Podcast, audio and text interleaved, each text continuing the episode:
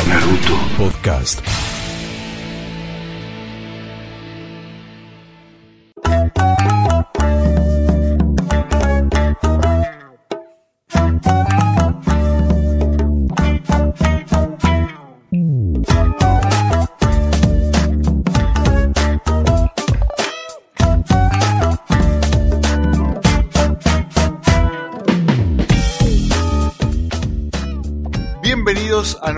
Anteúltimo episodio de Naruto Podcast.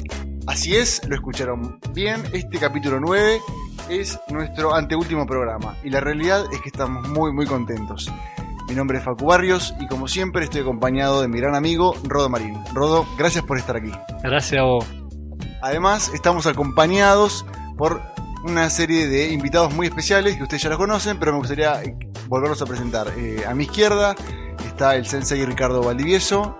Ricardo es sensei en, en- en karate, es eh, tercer dan, cinturón negro. Richard, gracias por estar aquí. Gracias a ustedes por invitarme siempre. Además estamos con nuestro gran amigo Guido Toledo, a.k.a. Nito Kun. Nito, gracias por estar aquí. Muchas gracias por invitarme. Eh, les aclaro que este va a ser un capítulo muy, muy largo porque hay un montón de cosas que queremos decirles. Y así que les recomendamos tener siempre, como siempre, les recomendamos tener un termo y un mate a mano. Hay un par de cosas que queremos comentarles antes de arrancar propiamente con este episodio. Y es agradecerles a todos nuestros oyentes por acompañarnos en este viaje, básicamente que es Naruto Podcast, por compartir sus puntos de vista, por compartir su amor hacia Naruto, por la buena onda y por los mensajes. La verdad que valoramos todos los mensajes que nos llegan, pero aún más aquellos que tienen que ver con que no tenía ni idea de lo que era Naruto y a partir de Naruto Podcast no puedo parar, maestro. Eh, esos mensajes, la verdad que nos llenan el alma. Rodo, ¿qué te parece? Sí, la verdad que eh, yo creo que eso es lo más importante de- del podcast. Me parece que más allá de todas las satisfacciones que nos dio eh, y que nos sigue dando, eh, me parece que el objetivo era ese y saber que, que se logró me parece que es lo más importante. Así es, eh, es un objetivo que, que nos hemos fijado en un principio. Así que gracias a todos. Eso y conquistar el mundo. Exactamente. Que nos faltan toques. Así que gracias a todos por difundir y respetar este, este trabajo que, que hacemos con mucho amor. Como reconocimiento a ese esfuerzo que implica colgarse escuchando a dos tipos hablando de Naruto, es que le queremos dedicar el capítulo 10. Rodo, capítulo 10. Capítulo 10. Es el décimo capítulo Es el décimo capítulo, muy bien. y Es ese que sigue a el este. noveno. Claro, exacto. El décimo capítulo es un capítulo que ya tenemos grabado, lo tenemos grabado hace eh, más de un mes, Más dos mes, meses, más o menos. sí. tranquilamente. Y que la verdad, eh, yo creo que es un capítulo que me parece supera a cualquiera de los anteriores. Exactamente. Yo Sí. creo que alcanza un nivel mu- muy, alto. Sí, sí, muy sí, alto. sí, Lo, que ocurre fue que al momento de, de sentarnos a pensar cuál era la lógica de, de este, que queríamos darle al podcast, eh, creímos que 10 episodios era un buen número para poder explayarnos sobre ciertos temas y conceptos que veíamos. Eh, Si pensamos en un número, digamos, que sea mayor a 9 y menor a 11, y justo nos dio justo 10. cayó 10. Claro, entonces nos cerraba por todos lados. Y la realidad fue que no pudimos eh, abarcar todos los temas que nos hubiese gustado, bueno, porque The Last o el estreno de The Last en los cines argentinos, de alguna manera nos cambió gratamente ese panorama. Y como surgió The Last, fueron surgiendo otras cosas, como por ejemplo el capítulo número 10. Sí, totalmente. Igual, de todos modos, eh, yo creo que, que Naruto Podcast eh, nunca muere, digamos. Porque todos sabemos que existe el Edo Tensei. Para ser Entonces, claro, Esto es sí. así. Nosotros, digamos, hoy nos vamos, pero no saben cuándo volvemos. Y claro, exactamente. Eh, la realidad también es- tiene que ver con que eh, al final de este capítulo ¿Qué pasa? va a haber una pista de lo que va a ser. Una pista. Una especie de un Sí, teaser, un teaser de lo que va a ser el capítulo Sí, 10. sí, sí, tipo como Marvel. Claro, exacto. así. al, al fiel Marvel. Quédense para los Universe. post-credit o pongan los últimos minutos, es en trampa. Claro, no, no. La idea es que se queden hasta el último minuto del- de este podcast. Yo creo que la van a disfrutar y además hay, hay como una frutillita que, que está muy, muy interesante que lo vean. Exacto. Eh, en el capítulo de hoy vamos a tener un montón de cosas, pero vamos a intentar cerrar lo que es la saga eh, Los Exámenes Chunin, Exacto, eh, exactamente. que habíamos abierto hace un par de episodios atrás. Y también vamos a tratar de relacionar o hacer mención a algunos conceptos que por ahí nos quedaron por fuera del podcast y que no llegaron a tener un podcast en sí. Eh, pero bueno, si querés arranquemos directamente con, con lo que tiene que ver con este episodio. Rob. Sí, bueno, el otro día nos quedábamos con la pelea de, de Sasuke y Gara. ¿sí? Teníamos que, que ocurría un genjutsu ahí en el cual eh, quedaban todos dormidos, Exacto. Sí. Sí, me acuerdo. menos los Shounin, Sakura, y Shikamaru. Shikamaru que se hacía, ¿no? Se hacía Lopa. ¿No? Exacto. Y, y bueno, y Kakashi, eh, está todo chequeado, ¿eh? Y Kakashi eh, decide armar un, un equipo, digamos, como para, para darle soporte a, a Sasuke, que se termina yendo atrás de eh, Gara, que estaba medio entre desmayado, debilitado y qué sé yo, por una transformación a, a medio camino, y que se va con Temari y, y Kankuro. ¿Sí? Sí, ahí pasan dos cosas que a mí me quiero rescatar. Primero, eh, el hecho de que los Zambu no hayan podido parar la invasión de Konoha, Richard. Sí, a mí me llama mucho la atención de, de esa actitud de los Zambu, de que siendo tan grosos, pero tan tan grosos, que no hayan podido hacer algo o no hayan percibido la infiltración de, de otros Genin. Este, me, me, me llama mucho la atención. Calculo que también de parte del autor es algo que tiene que pasar. Sea, Sí, yo creo que es, par- es, es un mal necesario, digamos. Eh, yo creo que son esas cosas que a veces, viste, tenés que hacer que, que los mejores fallen para que la historia siga y las cosas rumbo. ocurran, Exactamente. ¿no? Otra cosa que nos llama la atención es que Genma Shiranui, el juez de los exámenes, le dice a Sasuke que se vaya a seguir a, a Gara. Y Sasuke le hace caso. Sí, o sí, sea, digamos, de alguna manera me parece que le pifia a ese- Sí, en esa decisión. Y Kakashi eh, como que pone una cara como no, no- no Sí. entiende por qué eh, Sasuke le hace caso a. Ujú, Totalmente, sí. eh, yo creo que, que, digamos, Genma con mucha buena voluntad le dice, bueno, vos que estás en, estás en el medio de la pelea, anda a seguir tu pelea allá afuera, porque acá se armó. Y, y- pero me parece que Genma es como que no, no tiene todas las fichas, digamos, no, no, no sabe exactamente cuáles son todas las, las cuestiones. Y me parece que Kakashi sí. Claro, él lo que le dice es que tiene ya un nivel de tuning y que por lo tanto tiene que defender a la aldea como lo defendemos todos. Y que por lo tanto tiene que ir a buscar al que se le acaba de escapar.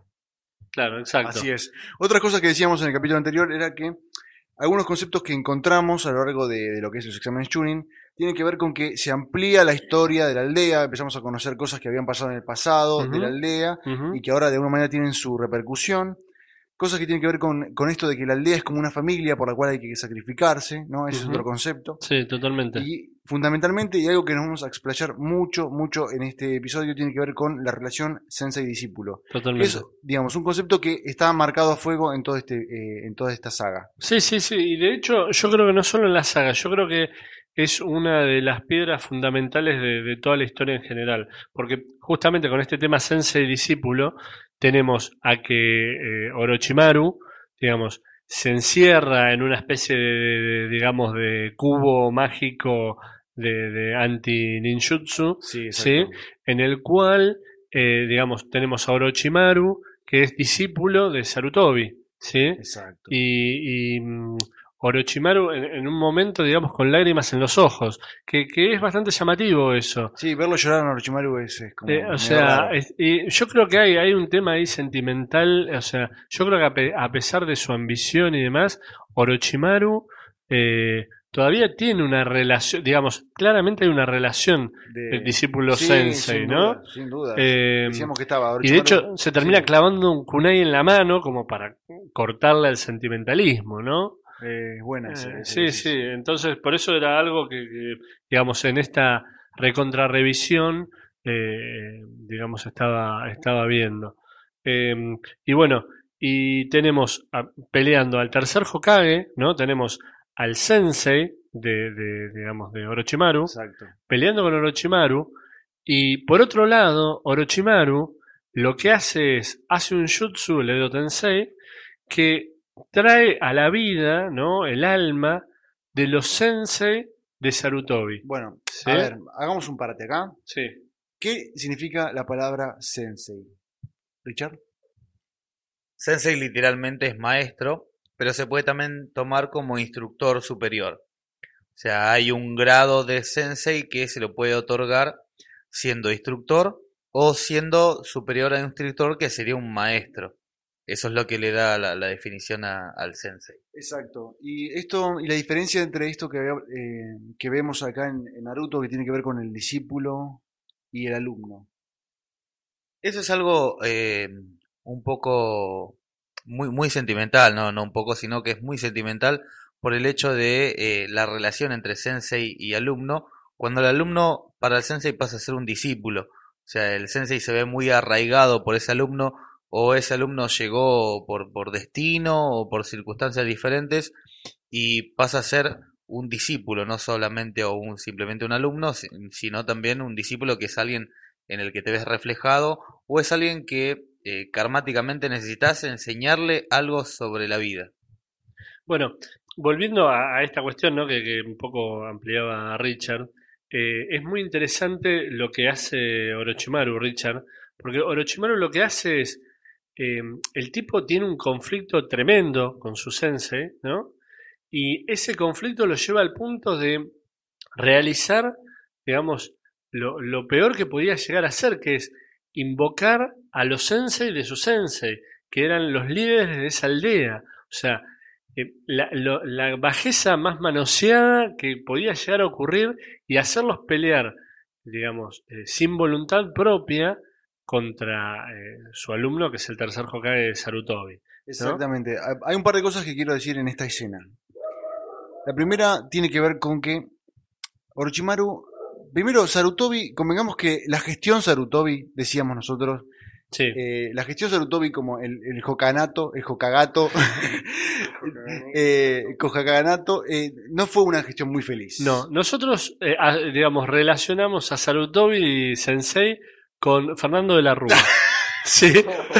No, no, no, no, paren, no corten. No, pero está bien. no nos equivocamos. Es bueno, me No nos equivocamos. Nosotros creemos, a ver, eh, lo queremos mucho, ¿eh? Lo queremos mucho, pero Bien, a creemos... Sarutobi, a por favor, sí, por no, a favor. Sarutobi. A Sarutobi lo queremos mucho. Eh, realmente creemos que es el Fernando de la Rúa de Konoha. A ver, es tremendo. A ver, ustedes dirán, eh, no, ¿qué pasa? No sé qué. Estamos convencidos de eso y pasamos a explicar. Hay pruebas que lo, que lo demuestran. Sarutobi comete muchos errores en, en su gestión, digamos, frente a Konoha, que la verdad que tienen un impacto terrible. ¿Por qué? Tenemos, a ver, eh, Lo primero que podemos ver es el tema de la masacre Uchiha, masacre Uchiha. ocurre porque él, digamos, no lo para a Danzo. Clarísimo. Paso uno. Paso Todo uno. el conflicto con Danzo, cada vez que Danzo mete mano y demás, es él no parando a los consejeros de Konoha o a Danzo. ¿sí? Exacto. Ahí tenemos una primera cuestión que, que eso, de- de- a ver, desencadena un millón de cosas la masacre Sí, sí, eh. Uchiha. ¿sí? Eh, primera gran, gran cuestión. Después tenemos, por ejemplo, bueno, toda esta cuestión de Orochimaru. Orochimaru, Exacto, no haberlo frenado digamos, a tiempo. no haberlo frenado, no, no solo no haber visto, digamos, cómo se desviaba su alumno, sino al mismo tiempo cuando tuvo la oportunidad de frenarlo, no haberlo frenado y, digamos, y por otro lado, en ese instante, digamos, no haberse dado cuenta que, digamos, Orochimaru estaba dando vueltas, le estaban metiendo fichas adentro, los Zambu eran gente disfrazada de otra aldea, o sea, le, le estaban, eh, se Sí, la- lo sí, estaban lo rodeando. estaban rodeando. sí, y el tipo nunca la vio venir. Y Eh, aparte le dicen, algunos consejeros le dicen, no, pero deberíamos poner a ver si hay algún guardia, o porque está Orochimaru dando vueltas, eh, y a ver si qué les parece. Y, y, y Sarutobi diciendo como, no, no hace falta, eh, esperemos un poco. ¿no? Claro, no, no, tremendo. Y, y, eh, Para, digamos, otra cosa que se me ocurre ahora en este momento es eh, Sarutobi eh, con el problema que hay con los Hyugas. Sí, bueno, claro. Cuando está todo el O conflicto sea, el de los conflicto de los Hyugas, Hyugas, Sarutobi está que, ahí. que, digamos el papá de Neji va a dar su vida, el tipo le saca platea. O sea, la ve de afuera y dice, bueno, sí, no, o sea, no dice nada. O sea, pone la jeta nada más y no dice, no, bueno, qué sé yo, plantémonos contra los ninjas de, de, de- de la nube y demás. Sí, no, no, no, el tipo agarra y dice, bueno, no sé, qué sé yo, fíjense qué hacemos. Eh, y ¿Qué otra, más? la, de, la del papá de Kakashi. Bueno, eso es El, tremendo. el papá de Kakashi muere, ¿no? Bajo la gestión de Sarutobi. Y bien sabemos que el papá de Kakashi, digamos, eh, se termina suicidando por el tipo no seguir las reglas, ¿no? Y, y bueno, y por, de- digamos, proteger a sus compañeros en pos de eh, no cumplir la misión. Claro, y, ¿no? y Sarutobi no interviene en eso, digamos, no, como, ¿No? como, como buen sensei. A ver, sigo contando. No, no, seguimos. ¿no? A ver. Eh, a ver, si bien él no era eh, el Hokage en todo el episodio que tiene que ver bueno. Con el ataque de Cube, el- eh, el, el, digamos, el, el- robo del QB, eh, lo que pasa con el cuarto Hokage. O sea, a ver, la lista es larga de Fernando. Sarutobi. Sarutobi. Sarutobi. Sí, sí, totalmente. Por eso digo, la verdad que, que es tremendo eso. Ustedes dirán, eh, bueno, pero la verdad que es el peor tipo. Yo creo que el tipo, en lo que termina pasando en, en los exámenes tuning, termina redimiendo. Se redime. se redime, redime todas las cagadas que se mandó, Pero digamos, bueno, a lo largo de su ahí gestión. quiero llegar. Porque además muestra unas técnicas que, que no las maneja nadie, directamente nadie. El tipo es un crack. El tipo es, Eso está eh, fuera de duda, eh, ¿eh? eh, eh, digamos, es el puto amo, digamos. Sí, el sí, sí, tipo es, está fuera de duda. digamos, Ese Hokage bien ganado. el O sea, el, el tipo, digamos, eh, no, no lo limpia Orochimaru porque, es porque está viejo. Pero, eh, Y porque se digamos, enfrenta a los otros dos Hokages aparte. totalmente. No, pero es que les hace frente a todos. O sea, se, se enfrenta contra dos Hokages y contra Orochimaru y se la banca contra todos y se faja contra todos.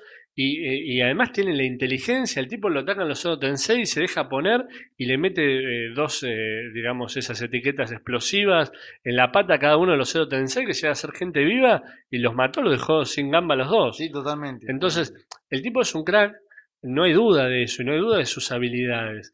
Eh, eh, creo que es un problema de, de gestión más que un problema de, de- de habilidad.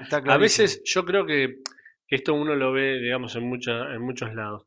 Uno puede ser un gran guerrero, puede ser un gran alumno, ¿no? Puede ser, eh, digamos, muy hábil y no necesariamente puede gestionar bien, digamos. Son dos aspectos completamente diferentes. Pasa, pasa en nuestra escuela, la, la segunda mano este, de Argentina.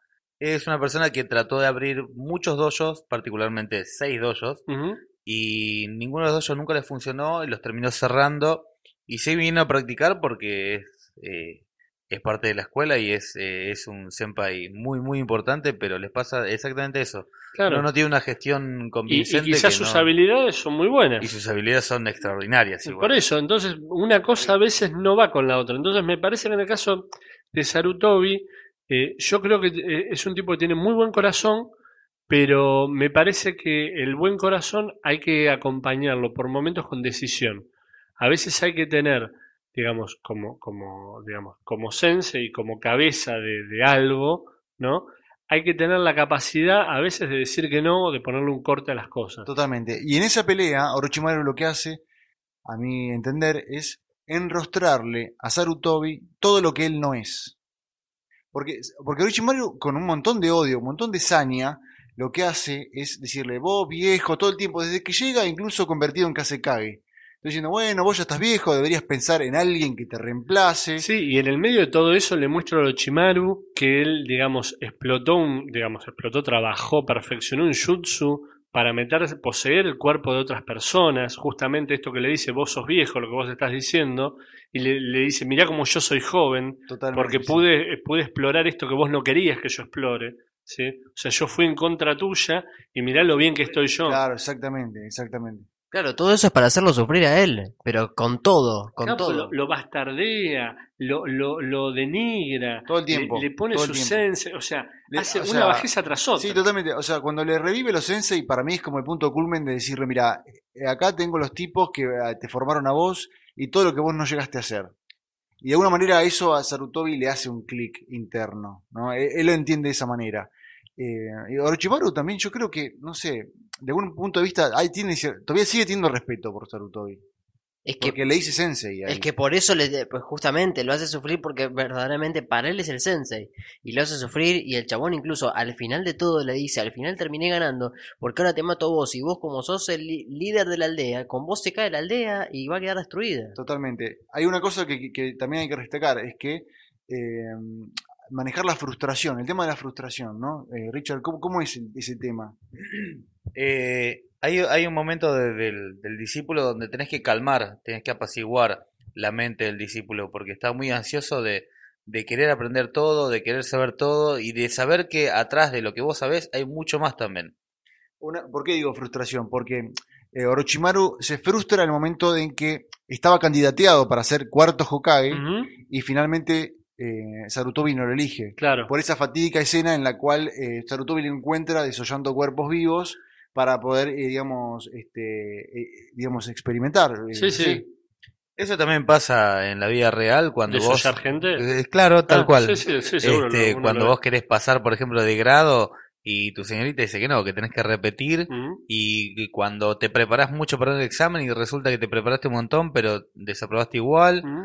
En, mi caso, en la escuela de karate también pasa mucho cuando alguien sabe que está para otra cosa o, que tiene que esperar más o que todavía él, una, una persona piensa que no está preparada pero vos le decís que sí. O sea, esa incertidumbre siempre está presente. Sí, eh, yo creo que tiene que ver con, em, a ver, eh, cuando hay esta relación sensei-alumno, o cuando hay una relación, digamos, alumno-docente, lo que sea, em, eh, algo que es fundamental es tener la, humi- la humildad de entender y de creer que la persona que está frente tuyo sabe más que vos, ¿no? Cuando vos sos un alumno. Y, y eso, digamos, te obliga y es necesario eh, ponerte en una situación de humildad en la cual vos decís, bueno, ok, quizás yo no estoy de acuerdo, quizás lo puedo conversar con vos, pero yo entiendo que la persona que me lo está diciendo me lo dice porque sabe más que yo. Y como sabe más que yo, yo respeto esa decisión. Está claro, está claro. Entonces, acá Orochimaru no respetó la decisión, él no estaba de acuerdo con esa decisión, él ambicionaba tener todos los jutsus. Para tener todos los jutsus, él necesitaba este jutsu de posesión de cuerpo, porque Hay su mayor vivir, limitante claro, era el el tiempo, ¿no? y, y en toda esa conclusión tenemos un flashback, esto que decíamos que, que ve los cuerpos desollados y, y demás, y que él no toma la decisión de, de pararlo y matarlo a Orochimaru, ¿no? Exactamente. Y el tipo ahí eh, toma la, digamos, se le viene a la cabeza esto de decir, eh, esto hay que cortarlo, y recurre, digamos, al, al jutsu, digamos, que utiliza el, el cuarto Hokage, ¿no? El Shikifushin no Jutsu. ¡Ja! ¡Qué pronunciación! Opa, muy bien. Eh, y ¿Cómo es? eh, Shikifushin no Jutsu. Ah, muy bien, muy bien. Lo, lo estoy repitiendo toda la semana. Está perfecto. Y bueno, y, y que la verdad que me parece que tiene un montón de, de, de contenidos, un montón de lecturas que utiliza ese jutsu.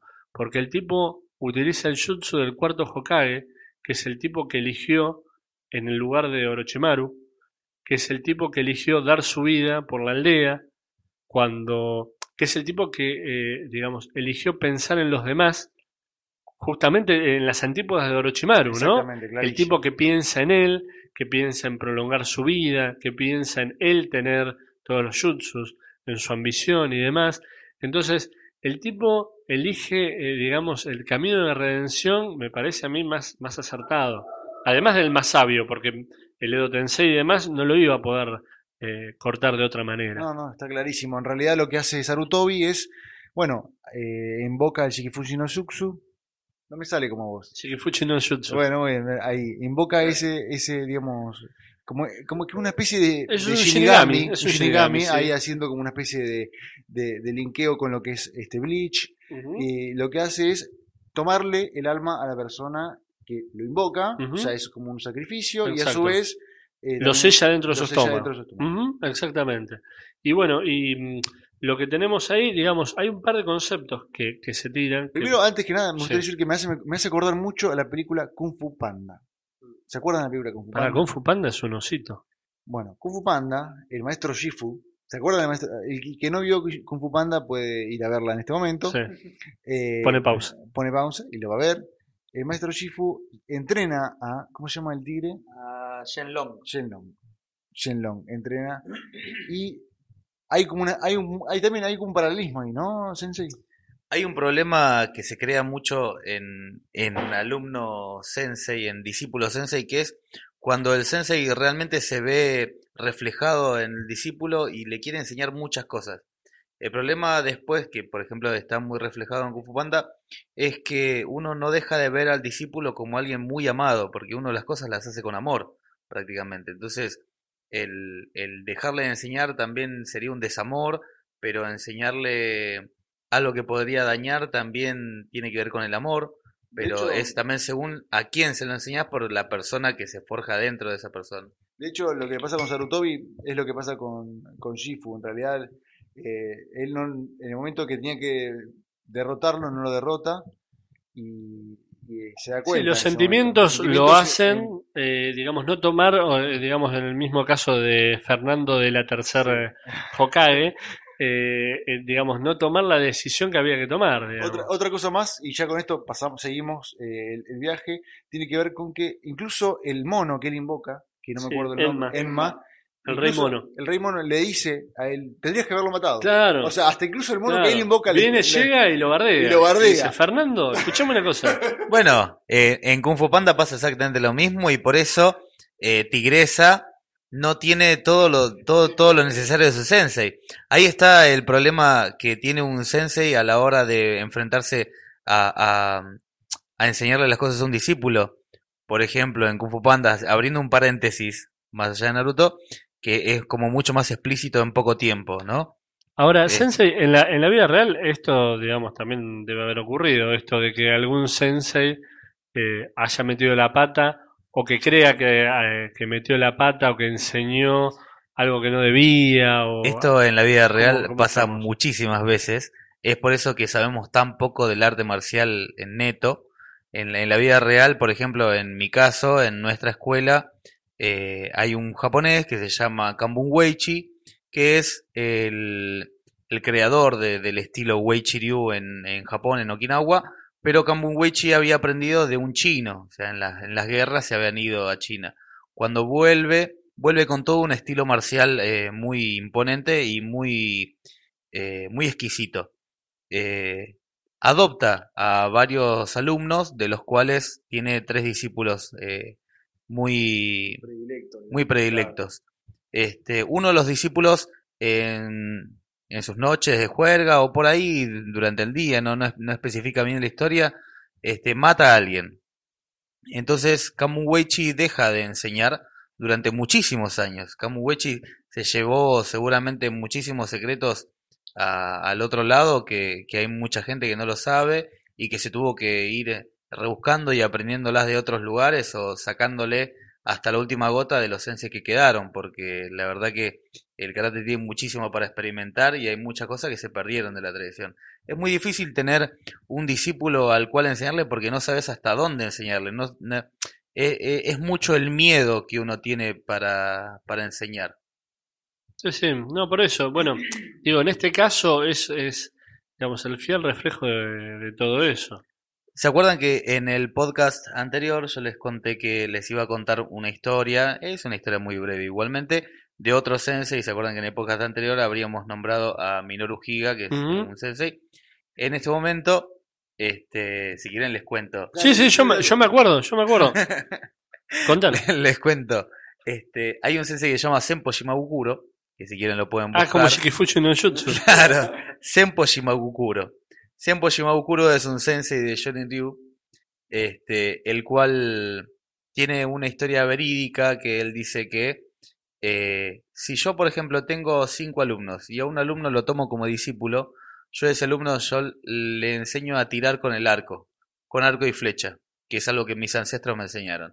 Mis ancestros me enseñaron el arte de tirar el arco, entonces yo puedo tirar a diferentes blancos hasta con los ojos cerrados. Puedo hacer eh, maravillas con arco y con flecha. Imagínense ustedes haciendo un montón de cosas con arco y flecha. Este, ese discípulo que yo tanto amo va y comete el error de matar a alguien. Si mata a alguien, cuando vuelve, lo que yo tengo que hacer como, como sensei es quitarle el arco, pegarle una tunda. La tunda es muy importante. Claro, la tunda, la tunda siempre es fundamental. Eh, Sí. ¿Entendiste? Sí. El después entendiste, Sí. después de la tunda siempre.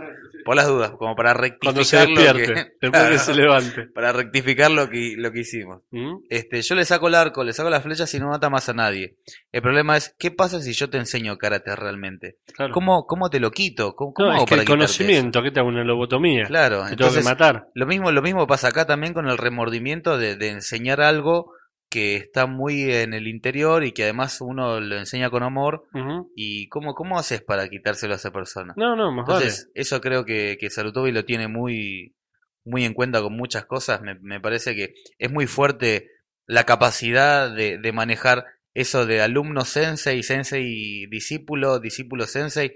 En Naruto en este momento es como que está muy, muy marcado con muchos personajes además. Totalmente. Bueno, de hecho, yo me. me, me- eh, ibas a decir algo más, Sensei. Sí, que, que es un hilo muy fino eh, todo eso en Naruto como para examinarlo de parte de un docente también. Claro, de hecho yo, digamos, eh, eh, digamos, iba a ser como una especie de, de pausa en esta cuestión de- del tercer Hokage Ajá. y me iba a ir en paralelo. Tenemos, eh, digamos, como decíamos, Naruto, eh, Sakura, eh, Shikamaru se van al bosque. Shino escucha la conversación, también parece que va con ellos, Sí. ¿no? Y en un momento, y eh, Pakun, ¿no? Sí. Y mm, Pakun detecta que lo sigue un grupo de Shounin. Y, y, bueno, hay toda una, toda una discusión en la cual eh, dicen, bueno, eh, nos están siguiendo, hay que hacer algo. Naruto dice, bueno, hagamos una emboscada. Digamos, Shikamaru en modo Shikamaru full power on, digamos, con toda su capacidad de análisis, nos explica, digamos, las condiciones de una emboscada y qué sé yo. Y él dice, ¿y nosotros qué somos? Dice, nosotros somos una idiota, eh, dice, eh, no, un idiota, dice por Naruto, una chica que no tiene ninguna habilidad especial, dice, un perro, dice, y el mejor ninja para escapar, que soy yo, dice, o sea, el, el ninja que no quiere hacer nada, el más vago de todos, dice, y, y bueno, dice, vamos a necesitar un, señu- un señuelo. Y Naruto está a punto de ofrecerse. Exacto. sí. Previo a eso se aclara que el señuelo va a dar su vida, se va a sacrificar, va a morir. Y Naruto no duda ni una Medio centésima de segundo, claro, segundo Totalmente. en candidatearse él a morir. Y Shikamaru lo corta y le dice, no, mejor voy yo, porque por, por los jutsus que yo tengo, dice, seguramente eh, voy a hacer un laburo mejor. Y, pero digo, rescato todo eso. ¿no? Totalmente. Además, eh, también Shikamaru en modo tuning on, Totalmente. totalmente, o sea, que, ya sí. está marcando un perfil. Proto-tuning. Proto tuning, totalmente. O sea, Sí, sí, es como el líder de ese pequeño equipo. No me, o no. Sí, sí, sí, totalmente. Sí, es, es, es Pakun Ah, con, con sus con capacidades y bueno, y esto que, que vemos de Shikamaru. Exactamente.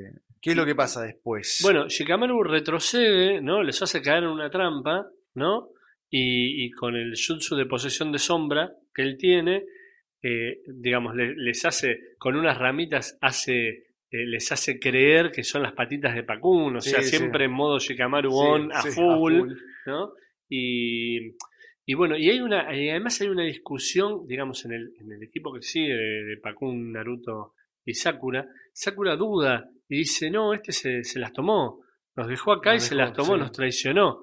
Y Naruto no duda ni medio segundo. Dice, Shikamaru puede ser un vago, pero no nos va a traicionar. Y el tipo agarra, para a los, a los ocho ninjas que están ahí, los ocho Shounin, ¿sí? Y el tipo recuerda que Pakun le dice que eran nueve. Entonces, el tipo agarra, tiene unos shurikens para que el noveno ninja muestre su ubicación. Y el tipo quiere atraparlo con, con su jutsu de posesión y no logra porque no le da el chakra, ¿no? Porque ya venía... Cansado, venía de pelear contra la contra Temari. Exacto, exacto. ¿Y, ¿Y qué pasa? ¿Vos te acordás de lo que pasa, Facu, en esa parte? Sí, me acuerdo que eh, aparece Asuma Sensei Exacto. y le salva el trasero a todos. Exacto. que- Otra vez la relación discípulo discípulo que- sensei. que no es la misma, definitivamente, que la de eh, Orochimaru y Sarutobi. Que no es la misma que Gai Sensei Claro, y Rock Lee, que no es la misma de Kakashi Sasuke. Ni Claro. tampoco que Shino y su padre.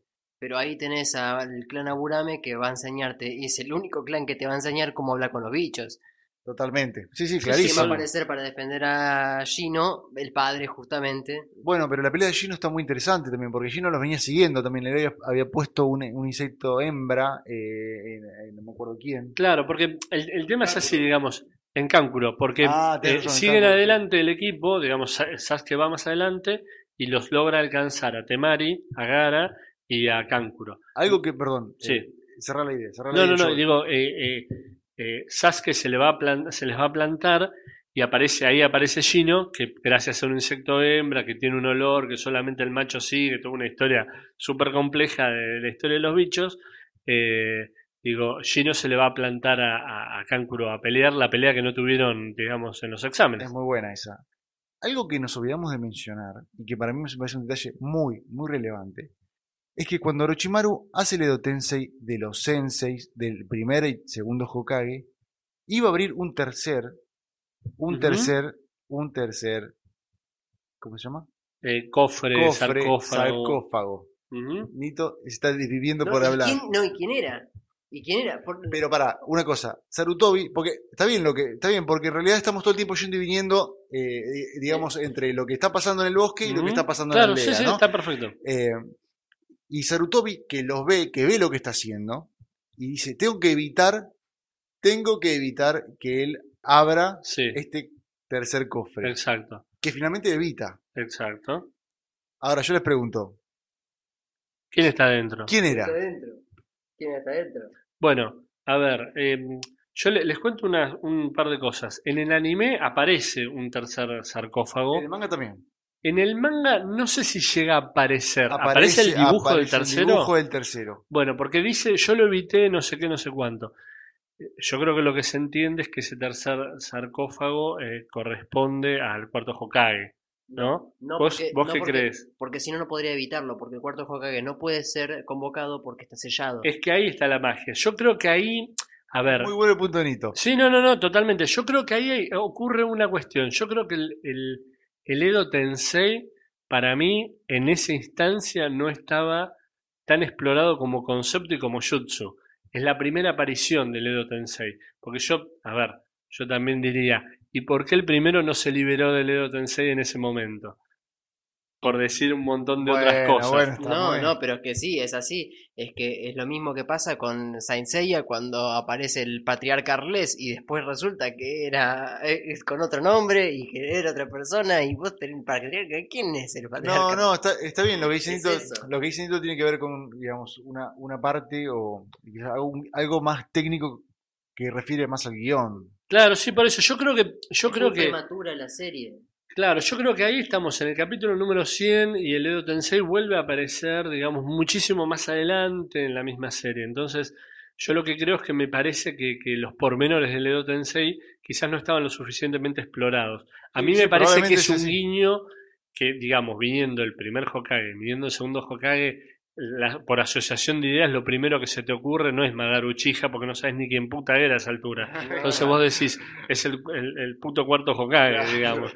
Y, y, yo creo que o bien lo, eh, lo evita Sarutobi o bien no ocurre porque técnicamente era, era imposible de invocar un, digamos, invocarlo al cuarto como, como Edo Tensei. Bueno, Pero bueno, pasa queda, eso. queda eso eh, plasmado ahí, ¿no? Y bueno, y volviendo, digamos, tenemos a lo de Shino, volviendo otra vez al, al tema del bosque, ¿no? Una pelea que la verdad que es espectacular. Es muy buena. Eh, es sí, muy, interesante porque creo que es la primera vez que lo vemos a Gino pelear en serio y que muestra que el tipo, digamos, tiene un nivel de puta madre. Primero, porque no se come el genjutsu. Segundo, porque lo siguen, no se entera nadie que lo sigue. Tercero, porque le puso un insecto y no sé qué. O sea, escuchame una Sí, cosa. no, no, totalmente. O sea, hizo 4 o 5 La de crack. venir, la vio venir, no la vio Totalmente. venir nadie, él la vio- no la vio venir nadie. Él es el único que la ve venir, el único que se mantiene como un ninja a un costado viendo toda la jugada y to- tomando decisiones desde atrás. Sí, para mí también es una pelea malograda. ¿Se acuerdan cómo termina esa pelea? Sí, yo me acuerdo bien. Eh, que termina, digamos, eh, comiéndose un gasecito venenoso Gino, ¿no? ¿Es así? Eh, sí, exactamente. eh, cuando medio que la tenía ganada la pelea y, y demás, eh, igual le termina medio ganando a- Sí, a Kankuro. Sí, podríamos decir un empate. Sí, hay como un empate un técnico, empate. digamos, pero, pero digamos, después del tipo de hacer 4 o 5 de crack, la verdad que es como que quedarla, manquearla, digamos, con eso, eh, complicado. Bueno, después el panorama sigue, continúa la historia. Tenemos, Tenemos a Gara peleando con. sí, Gara. Gara se, se recupera, le mete un viaje a Temari, ¿no? sí. Y empieza a despertar, digamos, el, el Yukaku amigo que vive con él. ¿no? Exactamente. Y, y ahí empieza una pelea con, con Sasuke que, que es muy interesante. Sí, una cosa que quiero decir de Gara, que en, ese, en esos episodios tenemos una especie de mini, mini Gara Gaiden. Sí, ¿Les parece así? Digamos, sí, sí, donde tenemos un- una especie de, de re- de recuento de lo que es la historia de Gara, de cómo él se convirtió en lo que es, de qué es lo que le pasó con la familia, con, el- con la tía, con en realidad que era la hermana que lo quería matar, eh, la hermana de la, de la madre, quiero decir, eh, que lo quería matar por orden del padre, ¿no? todo, ese, todo ese pequeño Gaiden de, de, de- de Gara que para mí es como una historia aparte, ¿no? Sí, sí, sí, sí, no, la verdad que... una spin-off tranquilamente. No, no, es, digamos, la verdad que esa parte es muy interesante. Hay muchos aspectos que, que se exploran. Digamos, eh, a mí por un lado, eh, yo lo primero que veo en, en- en ese enfrentamiento, digamos, entre Gara y Sasuke, es que hay un reconocimiento de Sasuke, eh, de Sasuke, de Gara en Sasuke que dice, Sasuke es como yo. Tienen los mismos ojos sedientos, Sí, digamos, de de, sangre. de sangre que yo. Y, y lo desafía por eso, ¿no? Él, él, digamos, él lo quiere matar y le quiere ganar porque ve eh, esos, ve sus mismos ojos en él. Totalmente. Además, y, y fíjate la contraposición, que Naruto dice Gara es como yo. Sí, por eso. Es Lo que, opuesto. Es, Es lo que- opuesto. es Entonces que- podríamos decir que, que Naruto es como Sasuke, es que, es que O que Sasuke podría haber sido como Naruto. tranquilamente. En- Yo creo que son conceptos, digamos, que, que están todo el tiempo dando vueltas, porque nosotros tenemos esta pelea, esta identificación y demás, tenemos a Sasuke haciendo unos chidores y después quedándola, tenemos a Naruto entrando, rescatando a Sasuke, que es una cosa bastante atípica, digamos, eh, en- a lo que es a esa altura de la serie, ¿no? Y esto que, que decía, que estábamos hablando, Naruto ve en, eh, digamos, ve en, Gara, eh, se ve a sí mismo, pero no se ve a sí mismo así nomás. Se ve cómo hubiese sido él si él no hubiese tenido a, digamos, a Iruka, Iruka. si no hubiese tenido a Kakashi, si no hubiese tenido a Sakura o a Sasuke. Me parece que, que, digamos, eso es muy interesante porque, digamos, esto que decíamos de este pequeño Gaiden de Gara, nosotros tenemos eh, a, a un Gara que es chico, que nadie lo quiere, que le- lo dejan solo, como a Naruto, Exacto, sí, ¿no? sí, tal cual. Igual que Igual que Naruto. Naruto. que él alcanza una pelota y quiere jugar a la pelota y, y casi sin querer termina mandando la arena y, y- y lastimando unos pibes, eh, que él se da cuenta que nadie lo quiere y se quiere suicidar y la arena se quiere cortar las venas, o sea, es un nene, ¿no? Convengamos que después este, el, el sapo padre de todos, el, super muchacho sapo, le explica a todo el resto de, de la gente oyente, le explica por qué tiene esas ojeras. Claro. Le dice que, mira, Gamabunta le dice, le dice a Naruto, eh, este nene no tiene esas ojeras porque Claro. sí, las tiene porque seguramente eh, el, el demonio que tiene dentro le dijo que iba a matar a todos los, los seres queridos que tiene. Cuando durmiera. Cuando Encima durmiera. cuando durmiera, claro. Tranqui. Claro. Cuando vos te duermas, yo voy a matar a toda la gente que vos quieras. Sí. Entonces, eso también, imagínate que convivir con eso desde chico debe Sí, ser eh, eso, te- atroz. te- eso como siempre, digamos esto que siempre decimos que se retoman, en Shippuden muy adelante, en un momento hay un flashback eh, y el Shukaku le dice, cuando vos duermas yo voy a matar a todos los que vos querés. O sea, es tremendo lo Sí, que sí, le dice. en, en- Naruto lo dice, lo, Gam- Gamamunta se lo explica a todos y todos los oyentes, si, si lo pueden llegar a entender, eh, finamente les explica de que el tipo está sufriendo, no tiene esas ojeras porque sí, o sea, el chabón no es así porque sí.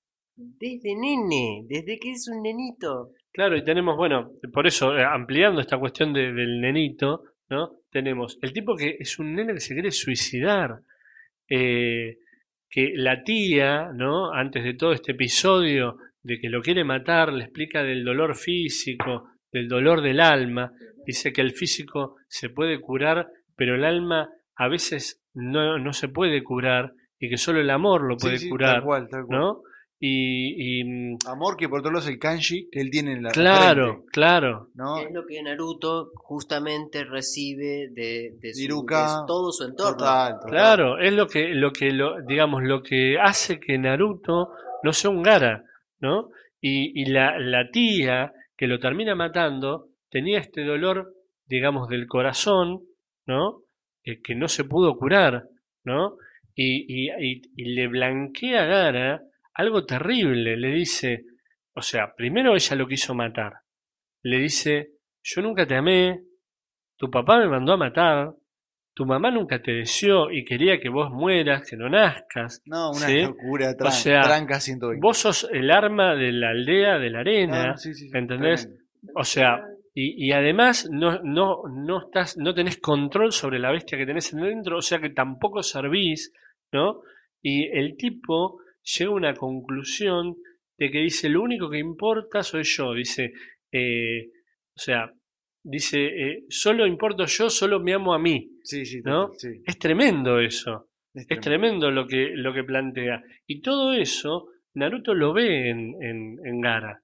Y, y- y lo ve a través de, de- de los ojos. Y hay muchas imágenes en el manga y en el anime en el cual hacen paralelismos entre Sasuke y, y Naruto. Sí, eso en el manga está muy bien, está muy bien aclarado, donde hay escenas donde se muestra a Naruto solo y paralelamente a Gara solo y después cómo va creciendo eh, los amigos de Naruto y Gara siempre solo. Totalmente. Gara siempre Y, solo. y- y Naruto tiene un par de, de- de frases. A ver, Dice eh, que a él no le importa más, dice que lo sigan mirando fríamente, dice, porque yo ya no estoy solo, dice, eh, dice que el tiempo que él pasaba solo era terrible, dice, pero ahora reconocen mi existencia.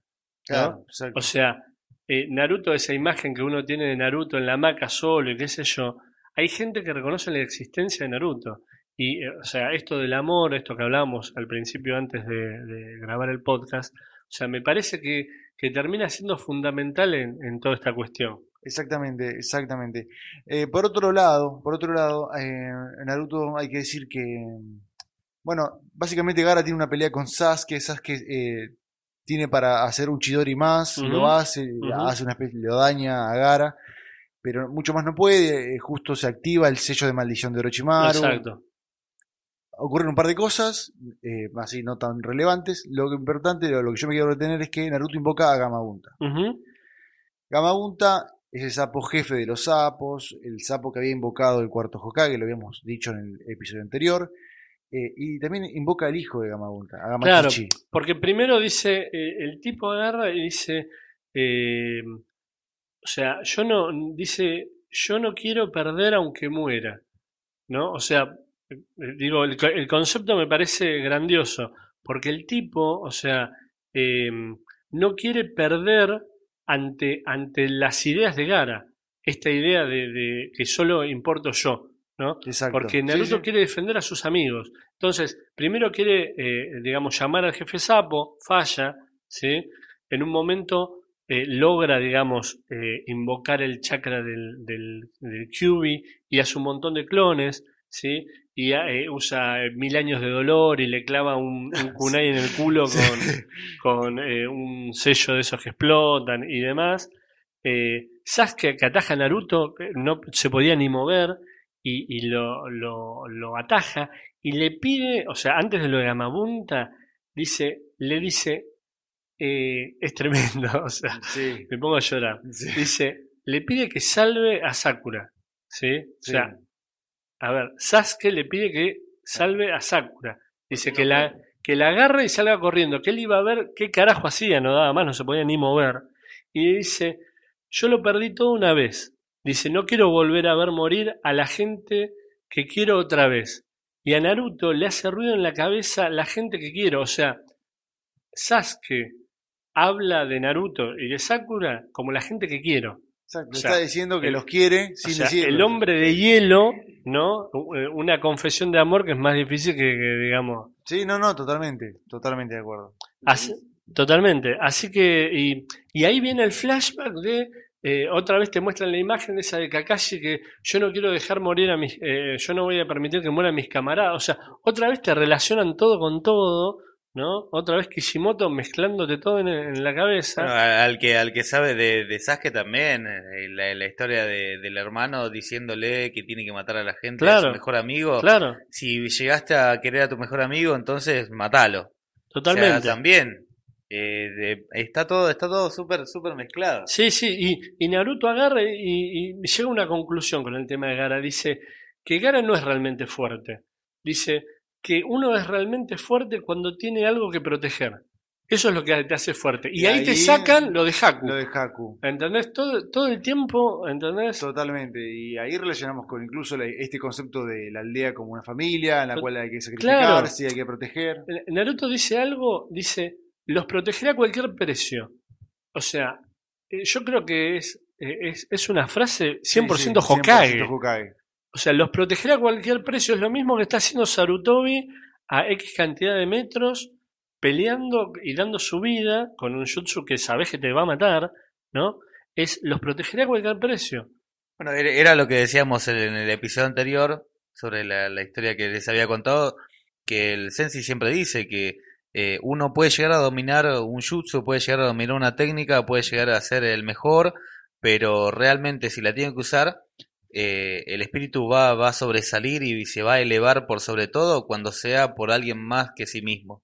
O sea, es, es, es terrible la, la bajada de línea que tiene a nivel cultural para que todo el mundo pueda, pueda llegar a lo mismo. Totalmente. Y bueno, tenemos lo de Gamabunta. Gamabunta, digamos, con todo entre diálogos entre graciosos y de recontracción. Sí, eh, terminan haciendo una transformación, eh, digamos, de, de sapo a Kyubi, ¿no? Y vemos a la, un, más allá de que es una, una transformación, digamos, física, los vemos, vemos físicamente como pelea el Shukaku contra el sí, ¿no? sí, totalmente. sí. Y, y bueno, y toda esa pelea tremenda termina en Naruto metiéndole tremendo cabezazo a Gara para despertarlo de, de este sueño eh, que, que le permitía al Shukaku, digamos, estar al, al 100% de, de poder, totalmente. Y, y bueno, y, y un poco la pelea empieza a terminar en, en- en, digamos, en, en ese punto. Y volviendo otra vez a Sarutobi con el Shikifushi no Jutsu, yo sé que Ah, lo digo, bueno. lo digo porque la gente, la gente quiere que lo, lo diga, me, me está llegando muchos tweets con eso. Eh, sí, mi mamá me escribió uno hace un ratito. Eh, Hashtag. Sí, no, claro. Eh, tenemos, digamos, la, la pelea esta y, y Sarutobi que agarra y que dice, los, los para los Hokage, ¿no? Que dice, la hoja no va a sucumbir, porque dice, él es el pilar de la hoja, pero, digamos, la, la hoja eh, excede a lo que es él mismo. Exacto. ¿no? Sí, sí, totalmente. Eh, Gara, Gara eh, Orochimaru habla de, de- Dice, bueno, vos fuiste el Jutsu durante un tiempo de la organización llamada Aldea de la Hoja. Le dice, no, esto no es una organización, o sea, esto no es una fábrica, no es Claro, una empresa, ¿no? O sea, esto es una familia. Y, y- y te muestra cómo las viejas generaciones se están fajando eh, para proteger lo que es lo más importante, ¿no? Sensei, que, veo que... Eh, no, no, no, porque justamente hoy hice la tarea como, como buen alumno y estuve haciendo unas anotaciones y había escrito lo que era la familia. Este, la- la- lo había escrito en base a lo que se veía en uno de los capítulos donde Sarutobi eh, le recuerda a todos de que la aldea es una aldea muy humilde y que está llena de gente muy pacífica, pero cuando se levantan armas son los, los poronga de todos lados este, donde tienen muy, muy en claro varios conceptos que yo los anoté, si querés te los enumero. Sí, Yo los anoté eh, verdaderamente porque me pareció muy importante eh, remarcarlos cuando vi a los padres de, de varios de los equipos peleando, por ejemplo de Lino Shikacho, que se, se renueva, este, a, a el papá de Hinata también, haciendo claro, las los, palmas por el- dos los lados. hijos como el legado de, de sus padres. como el legado y como parte también de verlos siempre como una persona mayor, pero que realmente cuando había que ponerse los pantalones, eh, se levantaron en armas con todo, con todo. Sí, sí, sí. Y que es más, el papá de, de Hinata dice que si hay de hacerlo por alguien, el espíritu se eleva y puede lograr muchísimo más de lo que uno cree. Este, creo que hay que, de- que destacar un par de frases antes de, de la muerte de Sarutobi. Sí, yo tengo, tengo muchas frases grosas de Fernando Yo de la tengo Rúa como- Sarutobi Sensei. Yo tengo como palabras claves, ¿no? En este orden encima. Yo le- Sí. les puse un orden determinado, que es, eh, ante todo, la sabiduría. La sabiduría de, de elegir, la sabiduría de saber qué paso dar, y eh, eso lleva a la determinación. La determinación en cuanto a qué es lo que tengo que hacer, y eso lleva al sacrificio, porque Totalmente. esa determinación me lleva a mi propio sacrificio por todos y por todo lo que yo más amo. Y por eso, para parte del sacrificio, necesito una técnica. Necesito eh, saber y constituir todas las técnicas que, como decía Rock Lee antes, entender una técnica es inútil sin la habilidad física para poder lograrlo. Claro. Entonces, sí o sí, siempre hay algo oculto dentro de un sensei que te dice eh, mucho más de lo que es. Entonces, eso me lleva a la abnegación, por sobre todo, una, una abnegación eh, total, total, una entrega muy, muy importante, que me lleva a lo último, que es el amor. El amor por sobre todas las cosas, siempre, por más cursi que puede sonar en el podcast, me parece que este, No, esa, es que- esa regla se cumple Es- netamente en toda la serie. Es que claramente, eh, digamos, el, el amor me parece que, que termina teniendo que ver con todo esto. No, está clarísimo eso desde el primer momento. De, sea- de hecho, la, la serie arranca con el flashback de lo que pasó esa fatídica noche eh, hace 12 años y lo que pasó es básicamente una entrega de amor. Sí, sí, absolutamente. Una sí, entrega de amor. un sacrificio Un por amor. sacrificio por amor. Y, y, mm, yo, eh, en esto de las frases, ¿no? Hay, hay una eh, pelea dialéctica en la cual eh, Orochimaru le dice: La hoja sucumbirá. O sea, es, es grosso lo que le está tirando, ¿no? Y mm, el Hokage le dice que, que la verdadera fuerza no está en la maestría con las técnicas.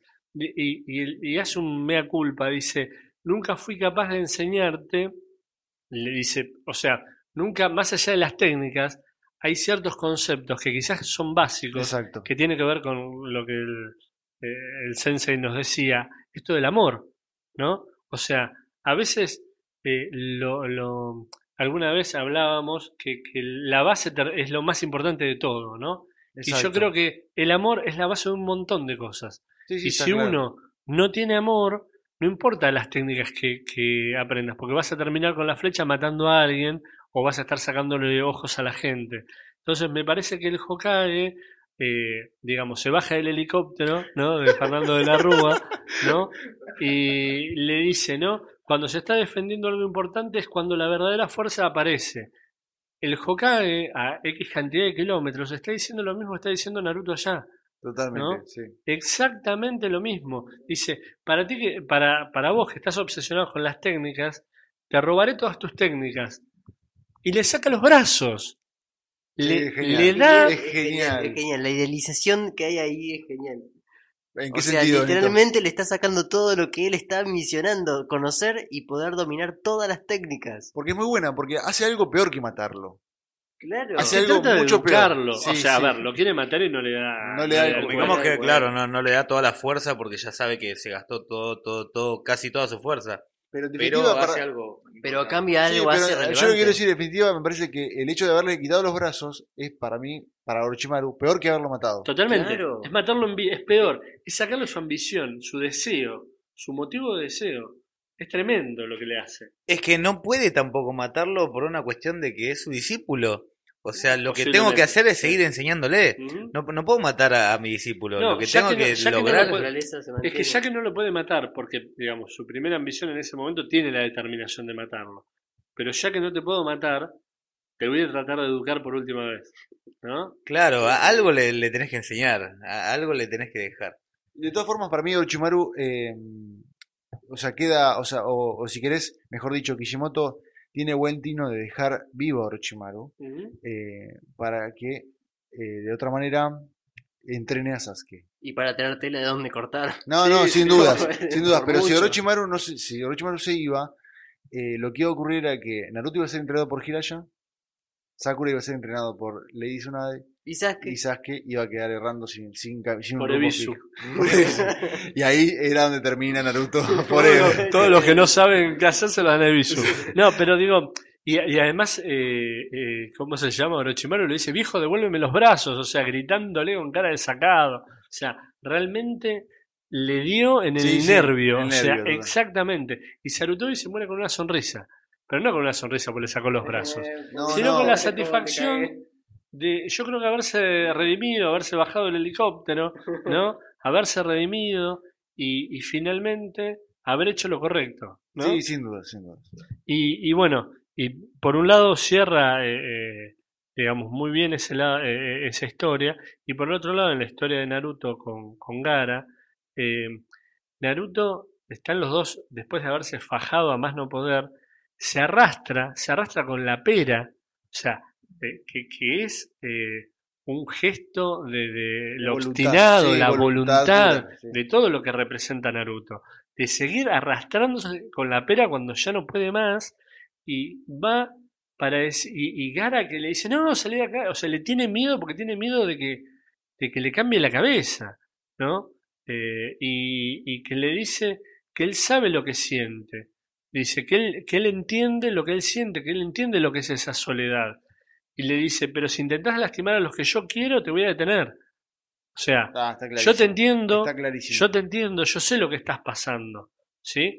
Pero con los míos no te metas. O sea, está todo Está bien. clarísimo. Con los míos no te metas, Está. ¿no? Y, y, eh, eh, dice, ellos me rescataron de, la, de mi soledad, dice, ellos reconocieron mi existencia, que es esto que decíamos. Y, y lo más importante de eso es que cuando eh, Kankuro y Temari rescatan a Gara y Gara se está yendo, Gara agarra y les dice lo siento. Gara que siempre... Tremendo. Perdónenme. Claro, que siempre cuando aparece Gara lo amenaza a uno que lo va a matar. Todo el tiempo parece que los va a matar. Todo el, Todo el tiempo, tiempo lo quiere matar a Kankuro. Claro, le tienen miedo, le Todos tienen terror. matar a Kankuro igual. Y Son- de- bueno, de hecho, que en esa transformación, Temari, antes de la transformación, está en cunclillas en el piso, temblando de miedo, porque recuerda la última vez que se transformó y que se pudrió todo.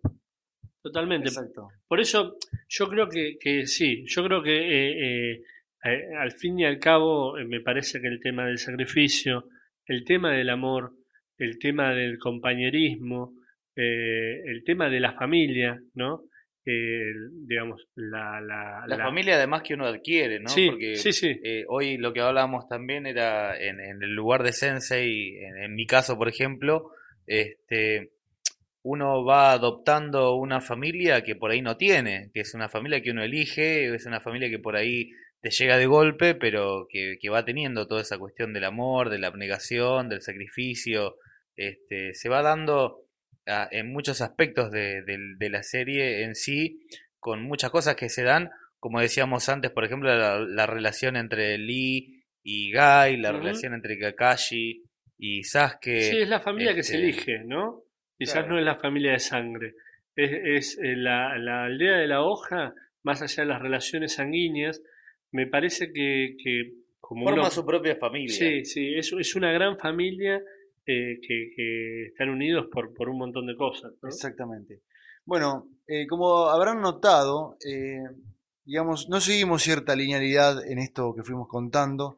La idea tampoco era hacer una, una sinopsis y fuimos salta- salteando entre tema y tema, porque un poco esa era la idea, ¿no? Hablar un poquito más allá de lo que ocurría, si querés, este, cronológicamente en la serie. Totalmente. Sino hablar más, más, más bien de los conceptos y cómo nos remitían a otras partes de la serie. Sí, digamos, una sinopsis uno lo puede encontrar en muchos sitios de internet y seguramente van a ser mejor, mejor que la nuestra. Exactamente. La idea, como alguna vez dijimos, como leitmotiv de, de, digamos, de Naruto Podcast, es ver a Naruto más allá de Naruto. Y me parece que la idea eh, también la pusimos en esto de los exámenes chules. Exactamente.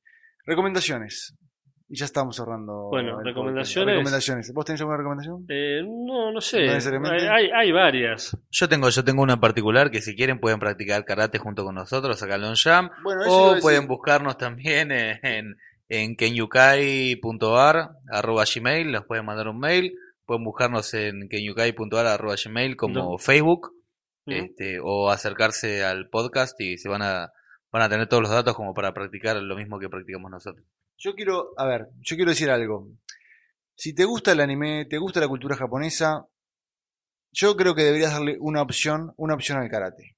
A ver, hay, una serie de preconceptos alrededor del karate que tienen que ver con un montón de cosas, pero me parece que está bueno el karate para que por lo menos entren y, vean qué les parece.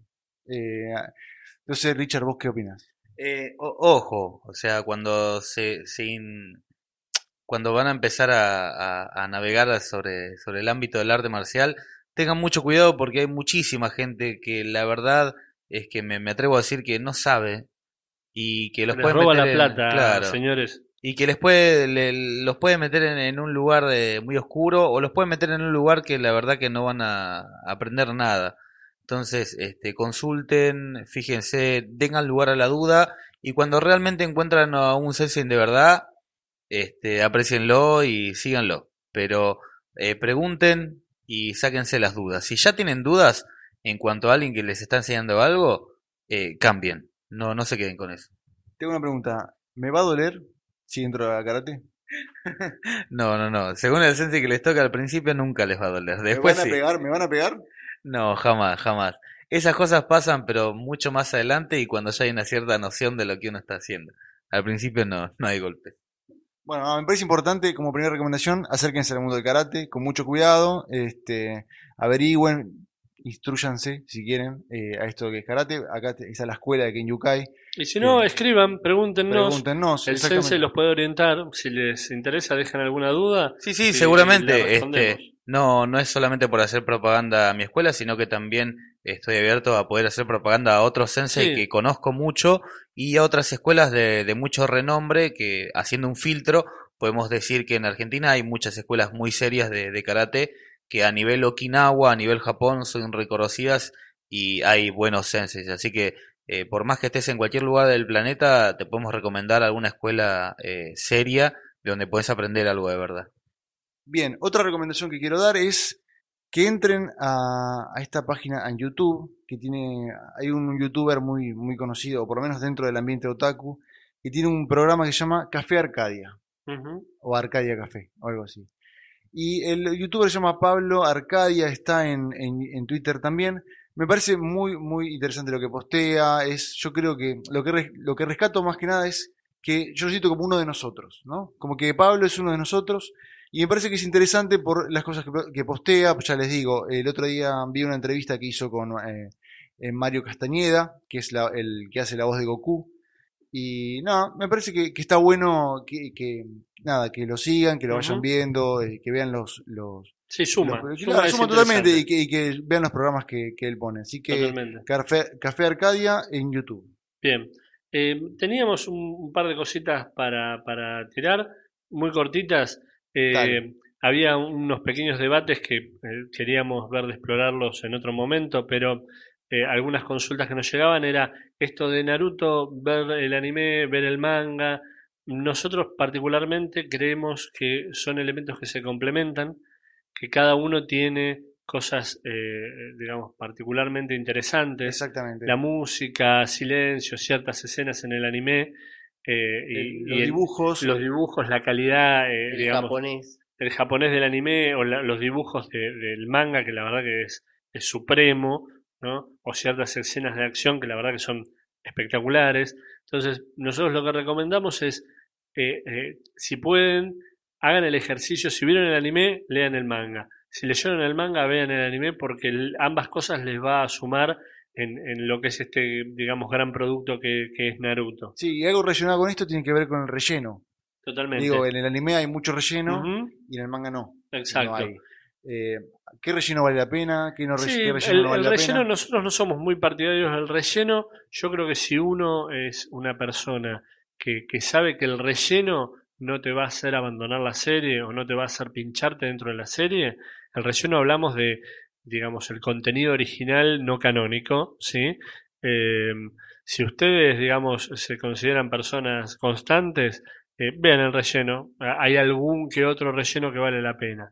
Digo, si no se lo saltean y punto. Eh, hay un wikia de Naruto y en, en Wikipedia buscan un Naruto, Wikipedia, anexo, capítulos o episodios y les aparece toda una lista, todo lo que dice original, digamos, es algo inventado que está más allá del manga, no es canónico. ¿sí? Perfecto. Bueno, a modo de epílogo, a mí me gustaría decir algunas cosas. Y tiene que ver más que nada con que esta idea que tomó forma como Naruto Podcast surgió como una opción, si querés, o la idea de darle un cariz más o menos formal a las charlas que teníamos con Rodo, cada vez que nos juntábamos con amigos o a tomar algo. Pero en otro entorno, en otra infraestructura, y la verdad que nos alegra mucho que haya tenido la repercusión que tuvo. Eh, jamás pensamos que llegaríamos, por ejemplo, a entrevistar a personas como Dardo Ferrari, eh, un tipo con quien pudimos hablar de todo en su momento y que en esos 40 minutos que dura la entrevista, el tipo incluso nos enseña a entrevistar. O sea, aprendimos a entrevistar incluso entrevistando a Dardo Ferrari. Yo creo que nosotros no somos ejemplo de nada, pero me gustaría rescatar un par de cosas del Naruto Podcast que tiene que ver con dos puntos básicos. Primero, esta idea, si querés, de Rock Lee Style, que es querer es poder. O sea, que nosotros quisimos hacer este podcast y finalmente lo pudimos hacer. Sí.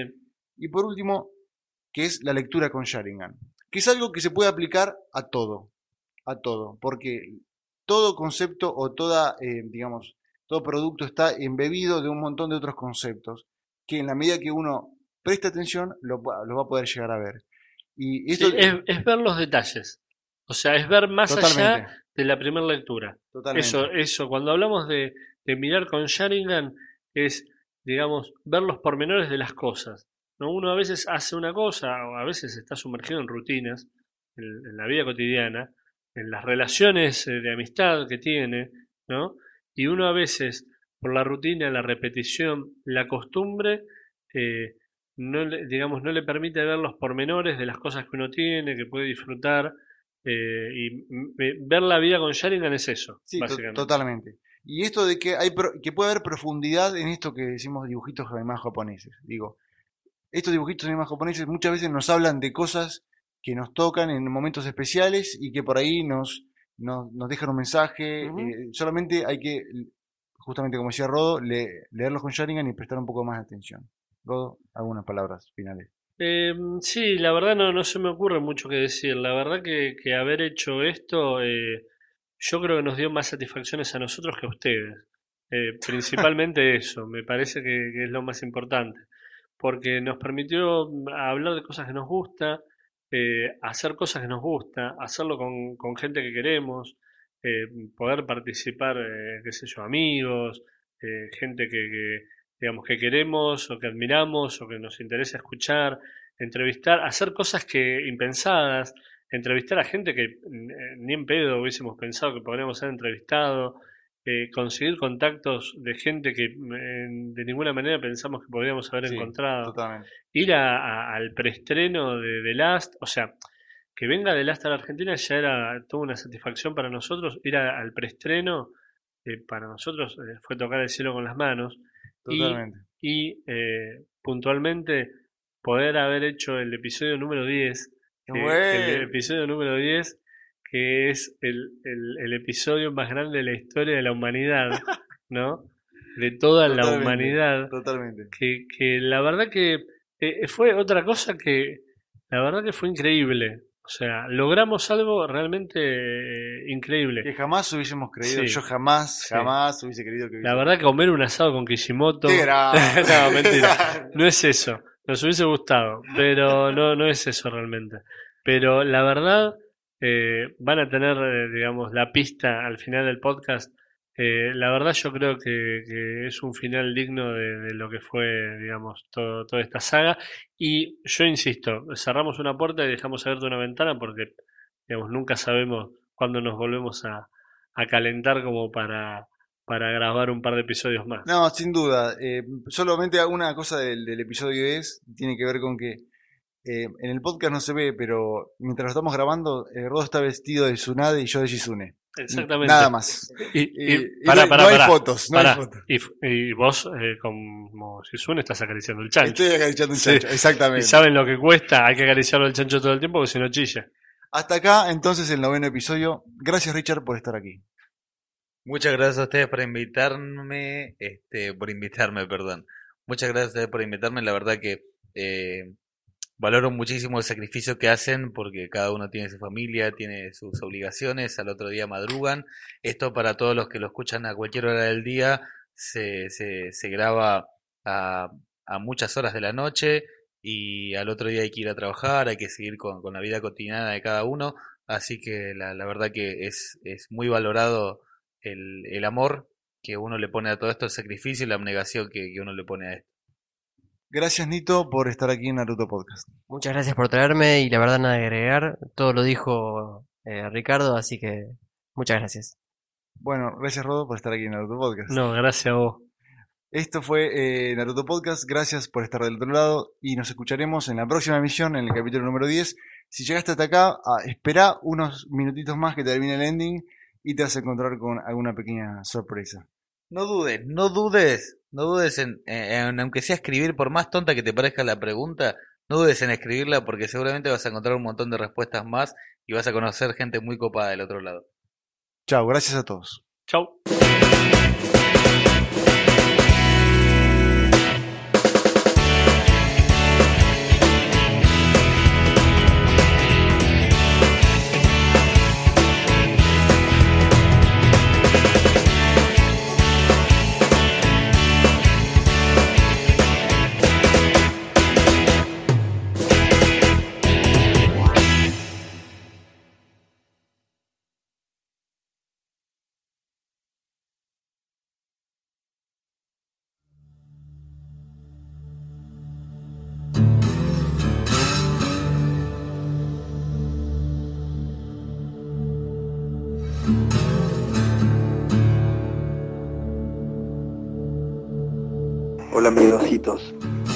Sasuke Uchiha y les quiero dar la más cordial bienvenida a Naruto Podcast. Espero que lo disfruten y no sean unos miedositos como el tonto de Naruto. ¡Chidori!